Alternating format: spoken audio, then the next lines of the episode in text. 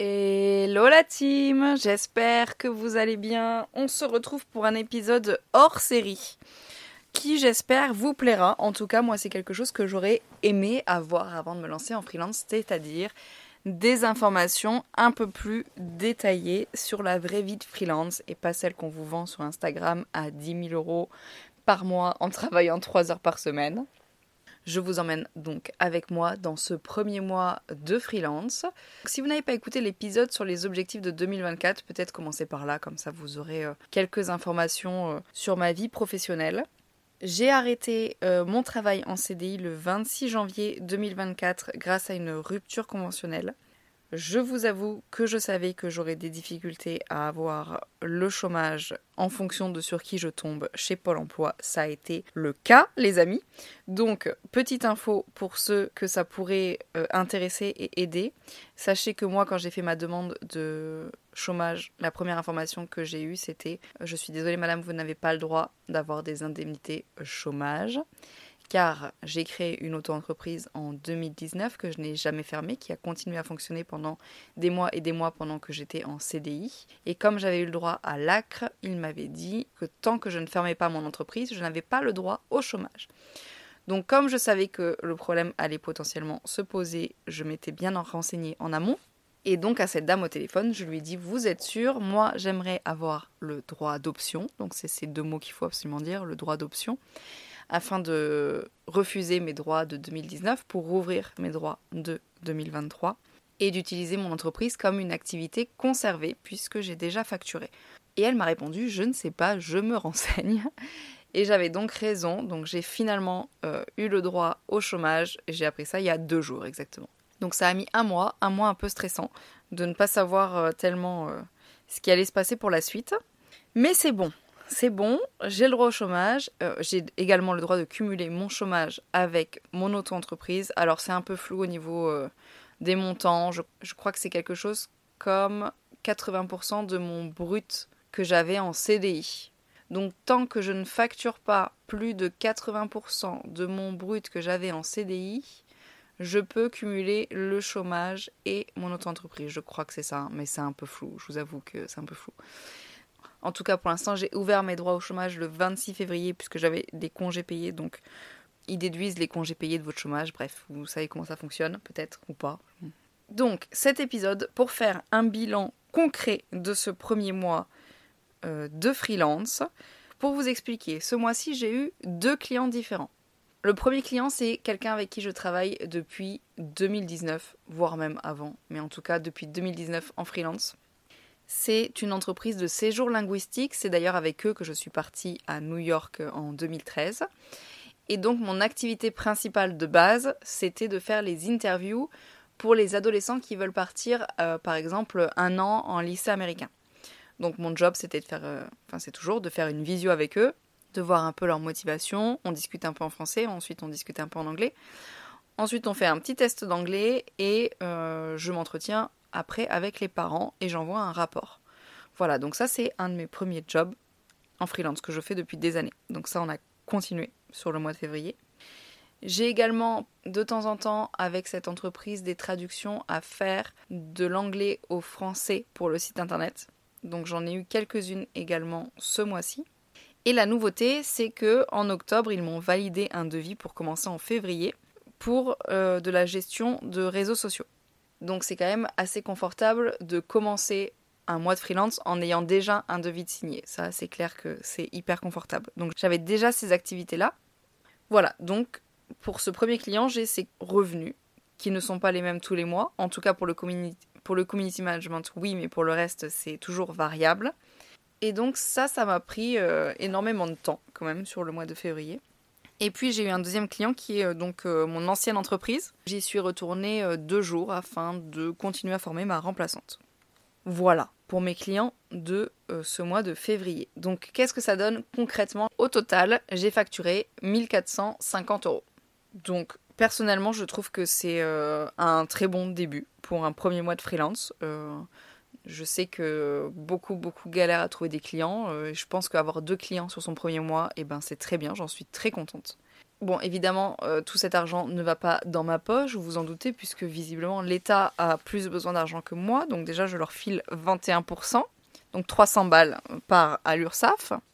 Ensuite, euh, sur l'argent qui me reste, c'est-à-dire 1135 euros exactement, eh bien, j'ai mes factures à payer. Donc je dois payer ben, mes frais bancaires, que j'ai renégocié à 7 euros, mon assurance professionnelle à 20 balles, les logiciels, donc pour l'instant je n'ai pris que Canva à 12 euros, et euh, mon hébergeur de podcast, donc au prix de 30 euh, euros. Et ce n'est pas la formule max, j'aimerais bien avoir la formule max, mais pour l'instant on se contente de la médium.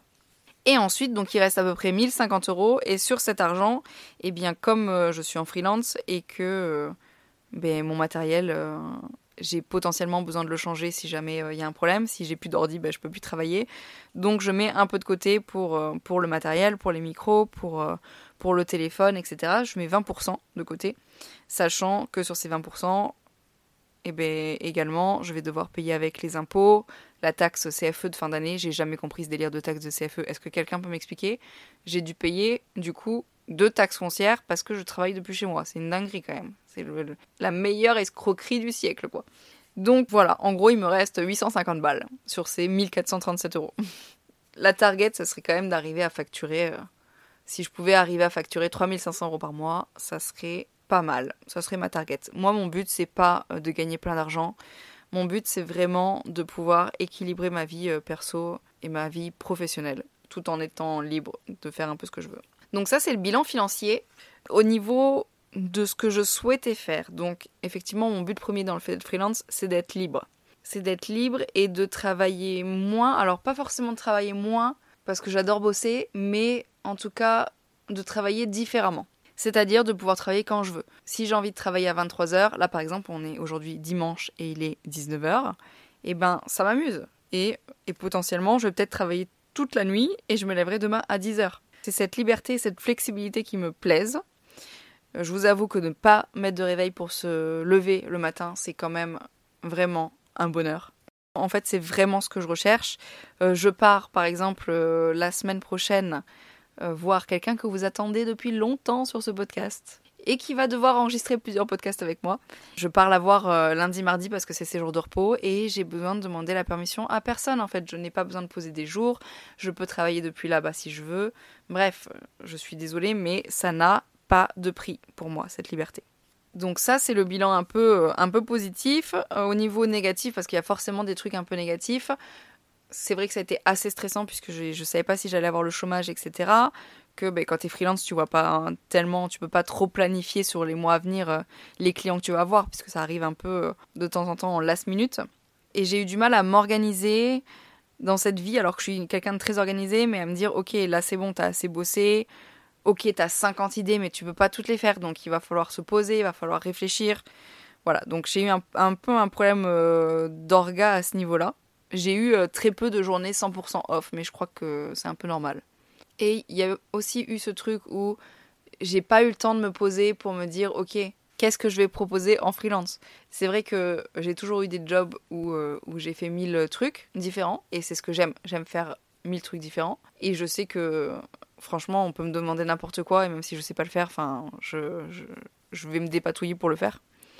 Sauf que ça, c'est pas vendeur quand tu es freelance, donc il faut définir quand même ce que tu peux offrir aux entreprises. Et ça, j'ai pas eu le temps de me poser pour le faire. Donc il faut vraiment que je trouve le temps de faire ça. Et également, ce qui est un point négatif, enfin un point négatif et positif, je me suis rendu compte que j'avais pas forcément évalué ma charge de travail par rapport à un devis que j'avais fait et que du coup je travaillais énormément pour euh, finalement euh, très peu à la fin du mois. Mais c'est aussi, je pense que tous les freelances ont fait cette erreur-là au début, de ne, pas, de ne pas facturer assez leurs prestations. Donc euh, bah, ça me donne une bonne leçon. Et en même temps, bah, ça me donne de l'expérience. Donc ça, me convient, ça me convient tout à fait. Mais il y a eu des moments où je me suis dit, vraiment, où j'étais en train de charbonner, je me disais, putain, quand tu vas enlever tes charges, tu vas toucher ça. Vraiment, ça fait des heures que tu bosses et n'es pas censé travailler genre tous les jours là-dessus. Donc j'ai aussi réorganisé ma façon de faire puisque j'avais une façon de faire euh, qui sûrement me prenait plus de temps. Donc là j'ai réorganisé pour le mois de mars. Donc c'est beaucoup plus carré. Voilà, pour le bilan un peu moral.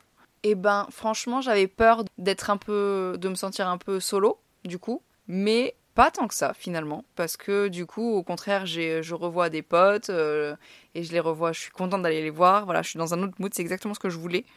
Euh, c'est-à-dire que moi, je peux passer une journée toute seule. Ça me ça me pose aucun problème. Mais voilà, il faut que je voie quand même plusieurs personnes dans la semaine. Et, euh, et pour l'instant, écoutez, ça se passe très bien. Donc donc ça va. Je pensais que j'aurais potentiellement plus de coups de mou, mais mais non.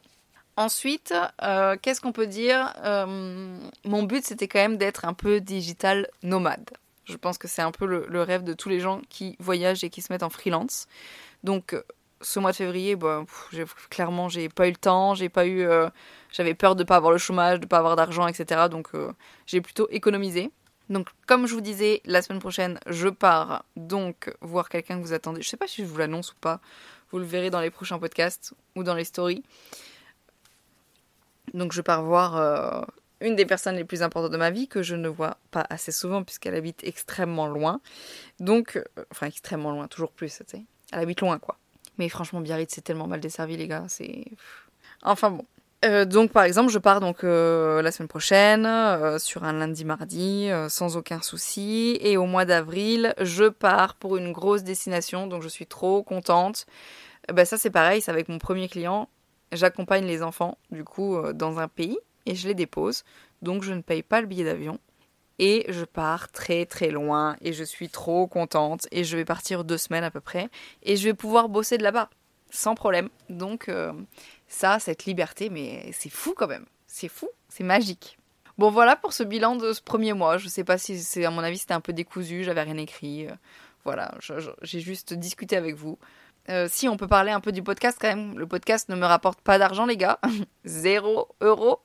Donc c'est beaucoup d'heures de travail pour, pour pas d'argent. Pour même du coup des dépenses, puisque j'ai plein de dépenses à côté pour le podcast, mais j'ai plein de choses de prévues pour ce podcast. Il y a plein d'invités qui vont arriver.